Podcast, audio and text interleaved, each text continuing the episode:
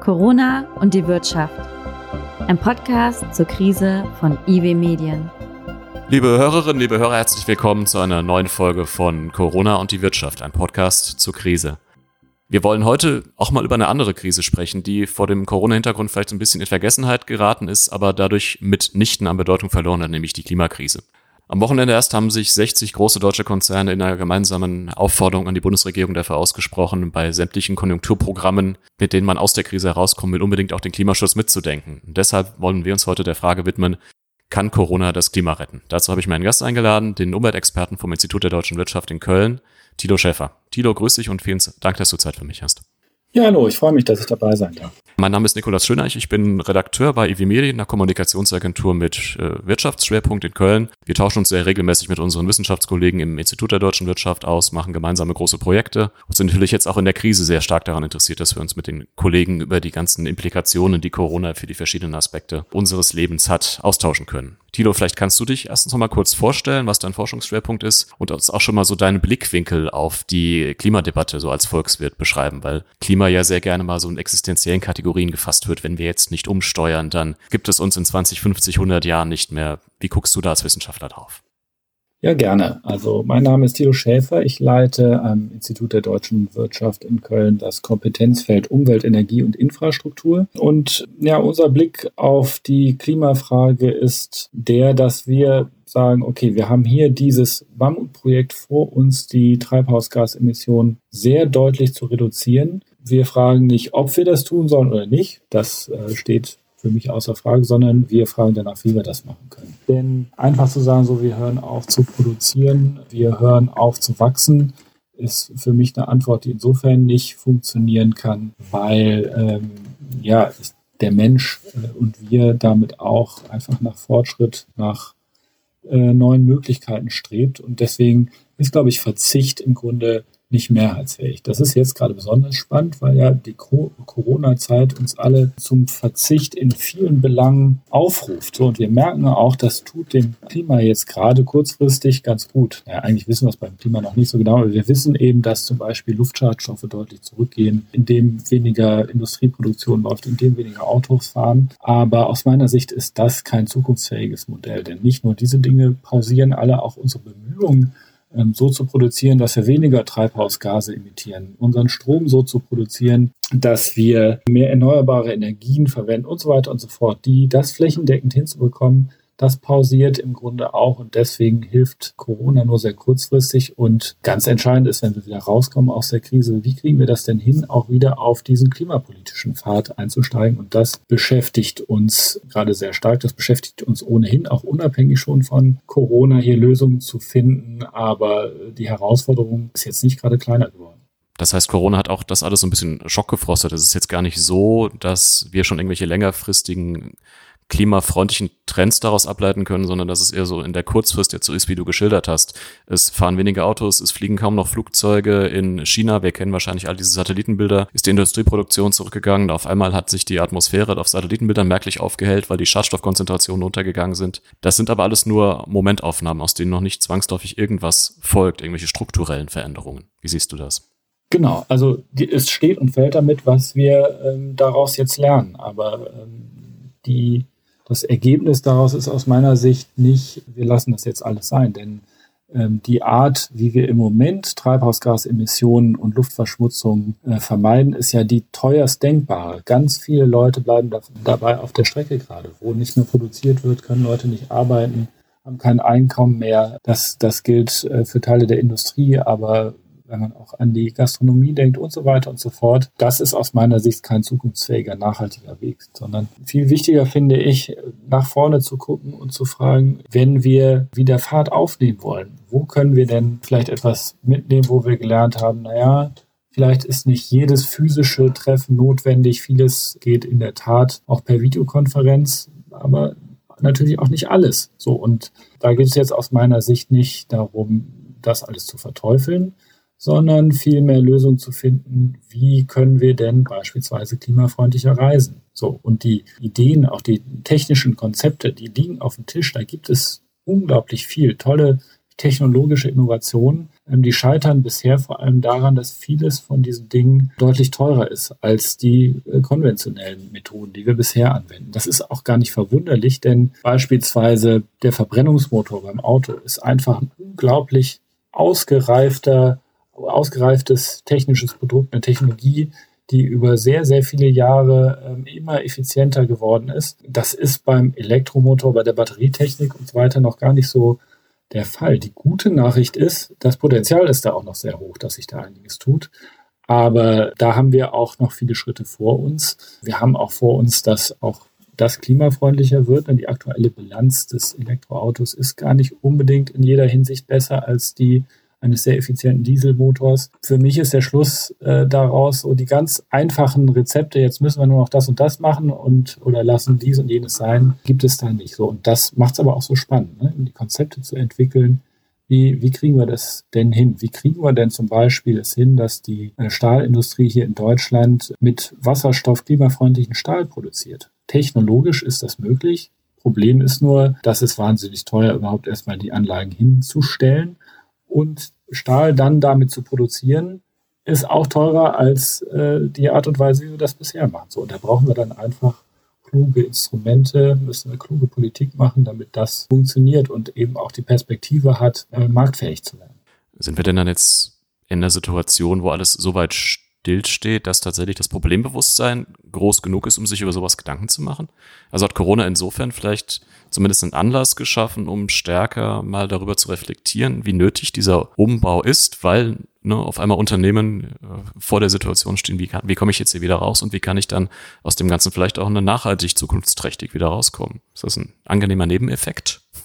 Genau das wäre aus meiner Sicht wünschenswert, ne, dass eben jetzt, wenn es darum geht, wie kommt man da raus, definitiv die Investition in die klimafreundlichen Alternativen die mit der größeren Zukunftsperspektive werden. Ich glaube, da sind wir noch nicht, denn in der Tat ist es ja so, die, die Klimadiskussion, die sehr präsent war bis vor zwei Monaten, ist durch Corona jetzt sehr verdrängt worden und in gewisser Weise ja auch zu Recht äh, verdrängt worden, weil kurzfristig ganz andere Probleme dominieren. Es ist äh, nun mal jetzt gerade, wenn plötzlich Einkommen äh, ausbleiben, natürlich unmittelbar wichtig, hier zu helfen und einzuspringen, auch äh, aus Politiksicht Geld in die Hand zu nehmen und dafür zu sorgen, dass die, die Auswirkungen der Corona-Krise abgefedert werden und dass, ja, dass die ganze Wirtschaft, sobald wir mehr lockern können, auch wieder Fahrt aufnehmen kann und da, wo wir es eben nicht tun können, auch eben Hilfen zu geben.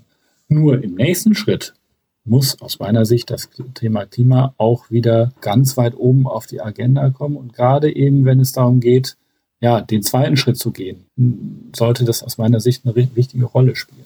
Das klingt jetzt erstmal auch gut. Ne? Warum sollte man das nicht machen? Wenn man hilft, warum nicht auch grüne Kriterien mit einbauen? Problem ist nur, dass wir im Moment ja sehr viel Geld schon ausgeben für die unmittelbaren, die notwendigen Hilfen und damit auch Budgets anzapfen, die denkbar waren für gewisse Klimaprojekte. Beispielsweise, ich habe es eben schon angesprochen, das Thema Wasserstoff. Da muss man erstmal eine Infrastruktur aufbauen. Das ist wahnsinnig teuer, das dauert auch Zeit. Ne? Jetzt kann man einerseits sagen, jetzt erst recht, um zum Beispiel der gerade schon angesprochenen Stahlindustrie auch eine Perspektive zu geben, wie sie mit gezielten Investitionen aus der äh, Krise rauskommen kann. Aber äh, die finanziellen Mittel dafür sind jetzt einfach deutlich äh, knapper geworden. Und das heißt, es wird noch schwieriger, jetzt zu entscheiden, ja, wo gehe ich denn rein, was unterstütze ich denn und was kann gefördert werden und wie viel Klimaschutz kann ich denn verlangen. Und da, das ist jetzt genau die Herausforderung. Das heißt, du bist auf jeden Fall für eine, für eine sinnvolle Sequenz der Ereignisse. Du würdest also sagen, jetzt muss man schon erstmal versuchen, akut zu retten, vielleicht auch, ich nenne es jetzt mal, ne, bedingungslos zu retten, um so den sta vorherigen Status quo mindestens wiederherzustellen und kann dann in einem zweiten Schritt, von dem du gesprochen hast, erst über Klima nachdenken weil es parallel schon aufgrund der Finanzmittel einfach nicht funktionieren wird. Genau, also ich glaube, da gibt es einfach in der Tat so eine zeitliche Reihenfolge oder auch so eine Wirkungsreihenfolge. Die kurzfristigen Sachen und Hilfen sind jetzt dazu da, ähm, die unmittelbaren Wirkungen abzufedern. So, da kann ich bestenfalls vermeiden, dass ich jetzt etwas Kontraproduktives Richtung Klima tun. Aber das wird ja nicht reichen, sondern es wird auch darum gehen, überhaupt wieder Wachstumsperspektiven aufzubauen. So, und da kann das Thema Klima dann doch eine Rolle spielen und sollte es aus meiner Sicht auch aus Unternehmenssicht, denn ich denke, wer jetzt als, ja, gerade als international tätiger Hersteller nicht mindestens auch auf klimafreundliche Technologien setzt, sei es nun beim Auto oder in anderen Produktionsbereichen, der droht vom Weltmarkt eben auch irgendwo abgehängt zu werden. Dann werden die Dinge eben woanders produziert und nicht bei uns. Das Problem ist eben nur, alle diese neuen Technologien sind erstmal mit zusätzlichen Investitionen verbunden. Damit verdient man nicht so viel Geld wie mit den althergebrachten konventionellen Verfahren. So, und gerade in der Zeit, wo die Mittel durch Corona ohnehin sehr knapp geworden sind, soll jetzt das auch noch stattfinden. Das ist nahezu unmöglich und deswegen braucht es die Politik, um genau das möglich zu machen. Was siehst du denn da als sinnvoll? Hast du, schweben dir konkrete Instrumente vor, wo du sagst, und wenn wir jetzt wirklich mal aus dieser akuten Nothilfephase auch raus sind, worum muss es dann gehen? Zum Beispiel die Bundesumweltministerin lädt jetzt diese Woche zu einem Gipfel ein, da könnte sowas ja möglicherweise dann auch ein Thema werden. Die Bedeutung ne, von Klimaschutzmaßnahmen auch wieder im, im Neuanfahren der Wirtschaft. Was, was schwebt dir da vor?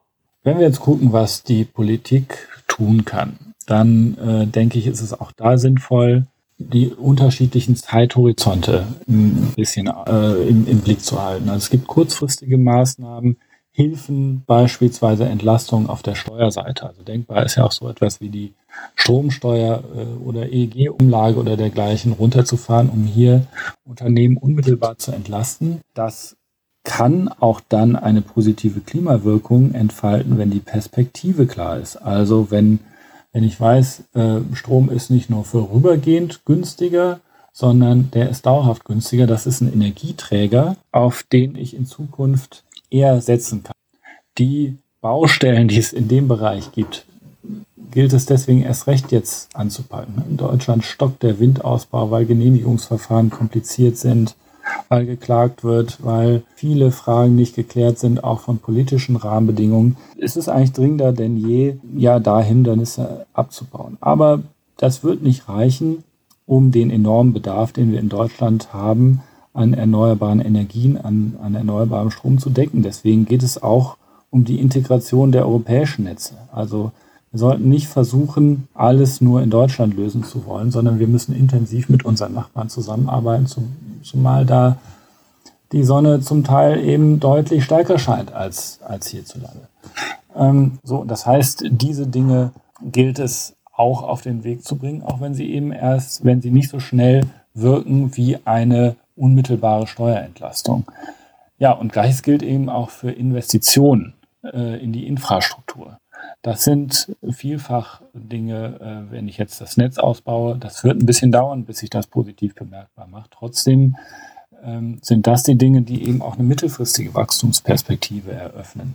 wenn ich noch einen Schritt weiter gehe und jetzt klar mache, dass beispielsweise eine Wasserstoffinfrastruktur aufgebaut wird, mag das jetzt unmittelbar noch keinem Unternehmen helfen, weil bis das jemand nutzen kann, werden dann noch möglicherweise einige Jahre ins Land gehen, aber ich habe eben Invest äh, ich habe eine Investitionsperspektive. Ich weiß, auf welche Technologie ich in Zukunft setzen kann, denn die Alternative ist ja, dass ich weiter unter Unsicherheit lebe und äh, Investitionen zurückstelle oder eben auf weiterhin ja gar keine Alternative habe, als auf die konventionellen Technologien zu setzen. Also ich denke, was abgesehen von gezielt Geld ausgeben, ne, bei sehr knappen Kassen dann die Politik machen kann, ist Perspektiven eröffnen, einen klaren Fahrplan auflegen, in welche Richtung es geht. Das hat bisher schon gefehlt in der Klimapolitik und das könnte jetzt mehr denn je helfen, um, ja, um die Richtung im Grunde klar zu machen.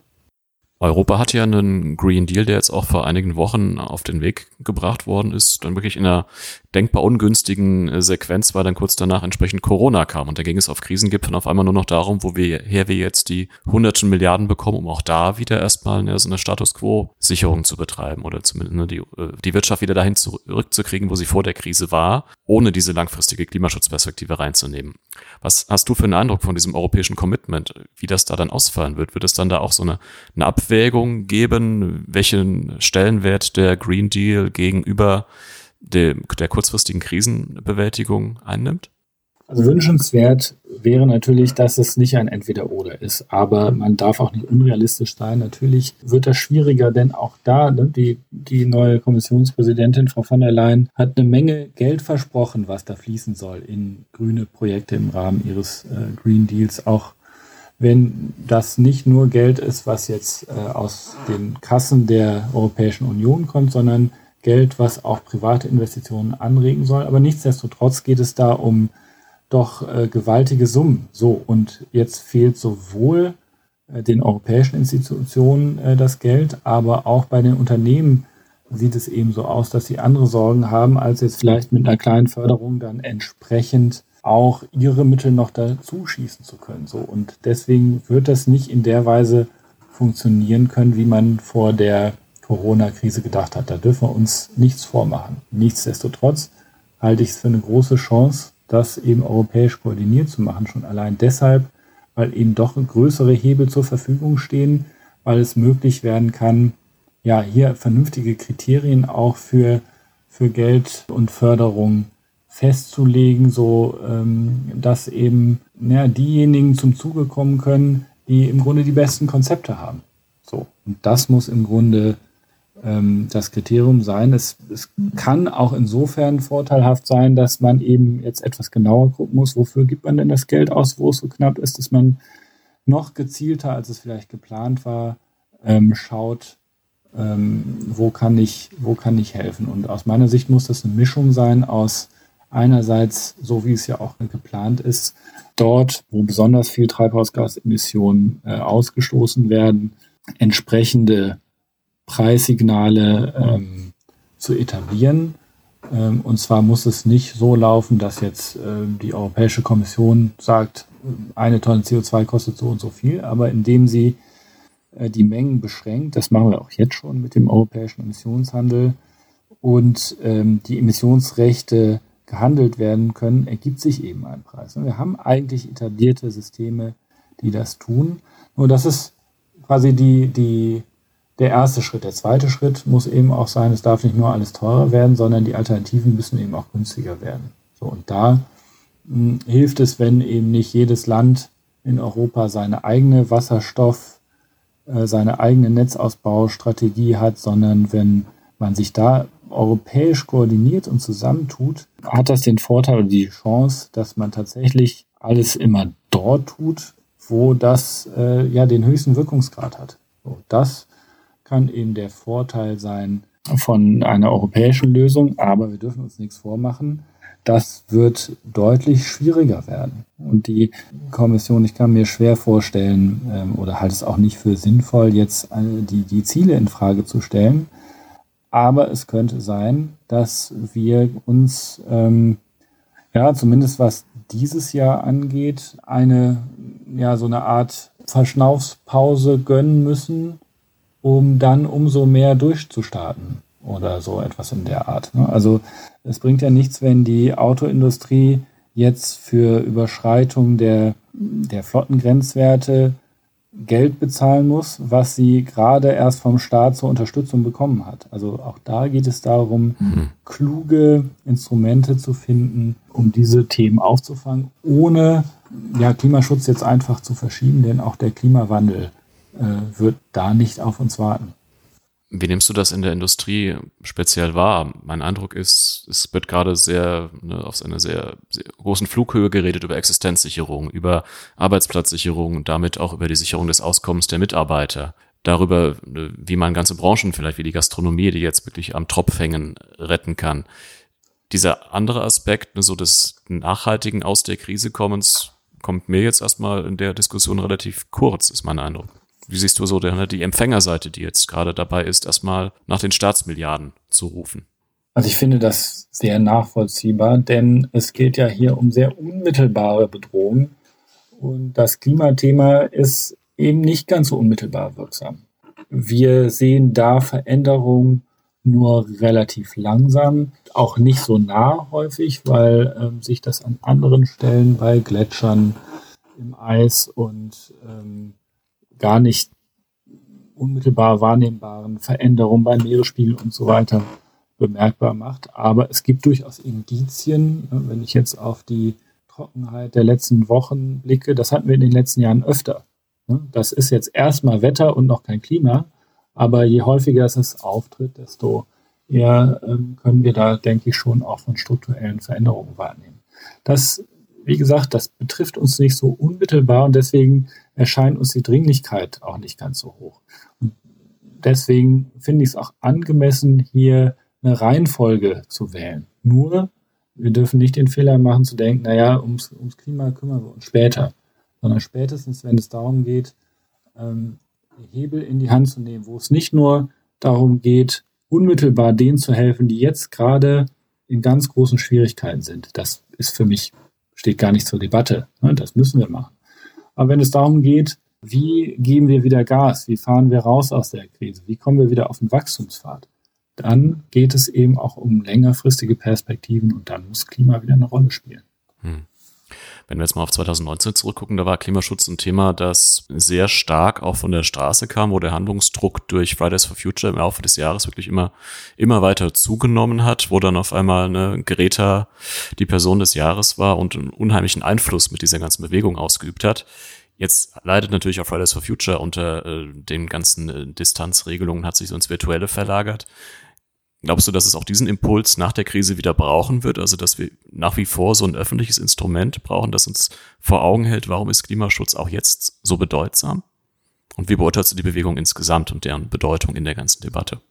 Also definitiv hat die ganze Fridays for Futures Bewegung mit ähm, Greta so als Zugpferd ähm, diese Diskussion sehr weit nach vorne gebracht in der Öffentlichkeit und ja, auch die, ich glaube, die Dringlichkeit des Themas eben durchaus ähm, in mehr Köpfen verankert, als das zuvor der Fall war. Es hat eben auch dazu geführt, dass Politiker, aber auch Unternehmer und auch ja, jeder von uns ähm, sich dazu positionieren musste. So, und ähm, ich glaube, dass das für eine Debatte, gerade wenn es darum geht, wie ist denn der beste Weg, damit umzugehen? Wie können wir das erreichen? Dass das sehr hilfreich ist. Erstmal. Was dabei rausgekommen ist, ja, da bin ich mit vielem nur bedingt einverstanden, muss ich ganz ehrlich sagen, denn das, was die Politik äh, gerade hier in Deutschland an Antworten gefunden hat, wirkt zumindest so, als wäre es doch stark von einem gewissen Aktionismus auch getrieben. So, und da fehlen mir ähm, zum Teil diese etwas langfristigeren Perspektiven. Also genau das, was man eigentlich braucht, wenn man aus einer Krise auch wieder herauskommen möchte. Also wenn man, äh, wenn es darum geht, auf welches Pferd setze ich denn jetzt? Was sind die Investitionen, die ich jetzt äh, treffen muss, um auch in fünf, zehn Jahren überhaupt wieder ähm, erfolgreich sein zu können? So, und diese Aufgabe hat die Politik bisher schon versäumt in der Wahl der Instrumente. Und jetzt ist sie eigentlich wichtiger denn je. Ich mache mal ein Beispiel. Ähm, es ist jetzt beschlossen worden, im, im letzten Jahr ein nationaler Emissionshandel für Benzin, Diesel, Gas und Öl zum Heizen. So, das ist grundsätzlich erstmal insofern eine gute Sache, weil das ein Instrument ist, was hier den Emissionen einen, einen Wert gibt in, in Form eines Preises. Das heißt, ich muss mir überlegen, äh, lohnt es sich nicht für mich, auf eine Alternative umzusteigen, weil es eben mittel- bis langfristig günstiger wird. So, grundsätzlich gute Sache, nur handwerklich an vielen Stellen sehr problematisch, denn wir haben es am Anfang mit einer Steuer zu tun und später soll das Ganze aber mal in ein Emissionshandelssystem überführt werden, wo letztlich die Menge ausschlaggebend ist. So und sich der Preis daraus ergibt. Die Mengensteuerung ist richtig und notwendig, weil es ja letztlich nach, nicht darum geht, dass CO2 einen bestimmten Preis hat, sondern dass eine bestimmte Menge von äh, Emissionen vermieden wird. Nur bedeutet das eben auch, dass die Preisentwicklung in, in der Perspektive über die nächsten fünf Jahre hinaus völlig unklar ist. So, und wenn ich etwas an meinem Haus mache, wenn ich über eine Heizung nachdenke, dann ähm, und selbst in den meisten Fällen, wenn ich ein Auto anschaffe, dann äh, hat das zumindest für Privatpersonen eine Perspektive, die ja deutlich über fünf Jahre hinausgeht. So, das heißt, ich habe genau diese Planungssicherheit, diese Perspektive eben gerade nicht und ähm, das ist äh, für, gerade für Investitionsentscheidungen sehr problematisch. Also beispielsweise ist es selbst für die Ölindustrie, wo man vielleicht erwarten würde, na, die sind äh, bestimmt dagegen, dass jetzt da ein Preis äh, steigt, ist diese Unsicherheit, was denn nun da passieren wird, ein Problem. Denn wenn es eine klare Perspektive für einen steigenden, ähm, eine steigende Steuer auf CO2-intensive Produkte wie eben Öl gibt, dann ist es klar, die entsprechenden Mineralölkonzerne werden jetzt investieren, um alternative synthetische Kraftstoffe in den Markt zu bringen, weil das die Variante ist, mit denen alte Verbrennungsmotoren, Flugzeuge, äh, Schwerlastverkehr, Schiffe und so weiter perspektivisch ähm, unterwegs, klimafreundlich unterwegs sein können, wenn Öl und herkömmliche Kraftstoffe eben so, so teuer werden, dass sie keine Alternative mehr sind. So. Weil es aber nur diese Unklarheit gibt, werden genau diese Investitionen weiterhin nicht getätigt. So, das, finde ich, ist fast die wichtigste Aufgabe, vielleicht auch ja nicht der nationalen, sondern der europäischen Politik, hier Weichenstellungen vorzunehmen, die diese Perspektiven klar eröffnen. Und das, die gute Nachricht dabei ist, die müssen, die führen gar nicht zwingend dazu, dass jetzt äh, ganz viel Geld in die Hand genommen werden muss, sondern sie können verhindern, dass jetzt an, an falscher Stelle sehr viel äh, Geld verloren geht. Hm. Und glaubst du, dass es trotzdem dann auch im Nachgang oder wenn wir langsam aus der Krise wieder rauskommen, ist immer noch so einen wird es weiterhin so ein öffentliches Gesicht oder so eine Art einen öffentlichen Druck brauchen, um auch so die Handelnden daran zu erinnern, dass diese Klimanotwendigkeit weiterhin besteht? Werden wir dann auch wieder so ein Revival erleben von Freitagsdemonstrationen oder sind wir jetzt einfach durch Corona alle so in unseren Prioritäten auch beeinflusst worden, dass jetzt äh, in der Bevölkerung sich so der, die Ansicht durchsetzt, naja, jetzt stand unser Wirtschaftssystem einmal so auf der Kippe oder war dermaßen gefährdet, dass wir jetzt erstmal zusehen, wie wir wieder dahin zurückkommen, wo wir vorher waren. Alles andere ist uns egal. Schwer zu sagen. Also ich, ich kann mir vorstellen, oder ich nehme es jetzt eigentlich schon so wahr, dass es ja so alles gibt, was du auch angesprochen hast. Also es gab jetzt schon eine virtuelle Fridays for Future Demonstration letzten Freitag wieder. Es gibt auch viele Stimmen, die sagen, das kann jetzt gerade keine Priorität haben. Ja, und wir dürfen uns auch nichts vormachen. So schön das äh, oder so gut das vielleicht klingt, äh, Weichen zu stellen und Perspektiven für Veränderungen zu schaffen. Ähm, viele Geschäftsmodelle von Unternehmen basieren nun mal auf konventionellen Technologien. Das sind die Geschäftsmodelle, die im Moment Geld bringen und ähm, die Alternativen, äh, die tun das so nicht so. Und nochmal, es ist eben ähm, schwieriger denn je geworden durch die, die, die fehlende Liquidität, die jetzt Corona ausgelöst hat und die, die Krise, diesen enormen Transformationsprozess, diesen Strukturwandel, der dazu nötig ist, diese technologischen Innovationen, ähm, die notwendig sind, um wirklich Richtung Klimafreundlichkeit ganz klar unterwegs zu sein, zu stemmen. So, und das können viele Unternehmen nicht aus eigener Kraft schaffen. Und naja, die Kräfte ähm, der öffentlichen Unterstützung, die werden eben gerade anderswo gebraucht. So, also die, die Herausforderung ist immens und ähm, es wird wichtiger denn je sein, ja, wirklich nochmal neu über kluge Instrumente, über Prioritäten nachzudenken und ja, auch so Themen wie die Digitalisierung, da reden wir jetzt schon seit Jahren drüber, voranzutreiben. Aus meiner Sicht ist die ein Schlüssel für, für ganz viele Themen. Ne? Wir äh, sehen jetzt nicht nur, dass das eine notwendige Voraussetzung dafür ist, dass äh, wir dass viele Leute im Homeoffice arbeiten können, dass selbst Maschinen von ferne gesteuert werden können. Ähm, ist eben auch die Voraussetzung dafür, eine dezentrale, smarte Energieversorgung hinzubekommen, die sehr viel Flexibilität und Steuerungsmöglichkeiten erfordert.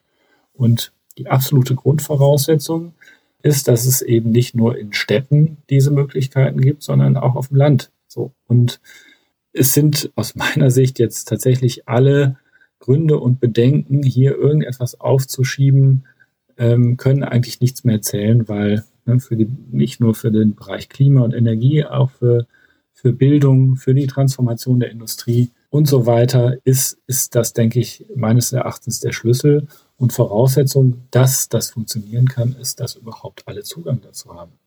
So, da können wir eigentlich auf nichts mehr warten. Das ist ein, ein Hebel, der, der vieles ermöglicht. Da muss die öffentliche Hand Geld in die Hand nehmen und die Löcher, die es noch gibt, einfach stopfen. Und da haben wir auch in gewisser Weise durch Corona Lerneffekte gehabt für Maßnahmen, die jetzt vielleicht nicht unmittelbar, aber auch mittelbar da eine Klimaauswirkung haben. Du hast am Anfang ja angesprochen, vielleicht merken wir jetzt eben auch, es sind gar nicht mehr so viele Geschäftsreisen nötig, weil wir entsprechend ne Thema Digitalisierung gemerkt haben, wenn die Infrastruktur passt, dann klappt sowas auch wunderbar per Videokonferenzen. Man kann vielleicht auch viel mehr Telearbeit machen, wodurch man wiederum Pendlerbewegungen sich, sich sparen könnte die Mobilität sich vielleicht auch dadurch ändert oder wo siehst du noch so weitere mögliche Lerneffekte, Corona-Lerneffekte mit der Klimawirkung?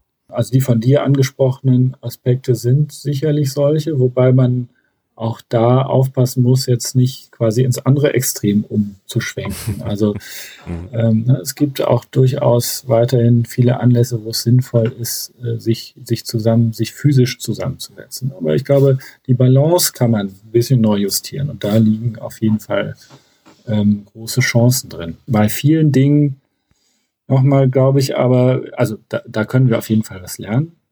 Ich glaube aber, dass wir in vielerlei Hinsicht nicht so tun können, als würde uns jetzt Corona zeigen, wie wir es anders machen können. Denn im Moment tun wir viele Dinge einfach nicht.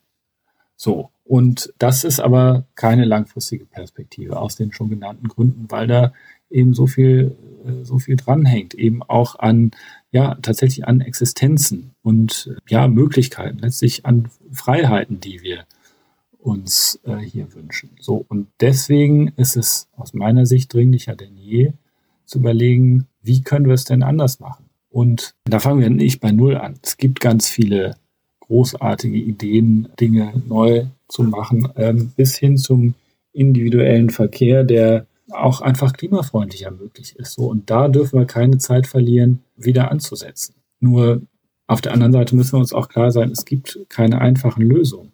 Die Elektroautoproduktion in Deutschland ist trotz Corona-Krise an der Kapazitätsgrenze. Das heißt, wer jetzt Elektroprämien äh, fordert, die hochzusetzen oder selbst ein schneller Ladesäulenausbau, dürfen wir uns nichts vormachen, wird jetzt unmittelbar nicht die riesigen Effekte bringen.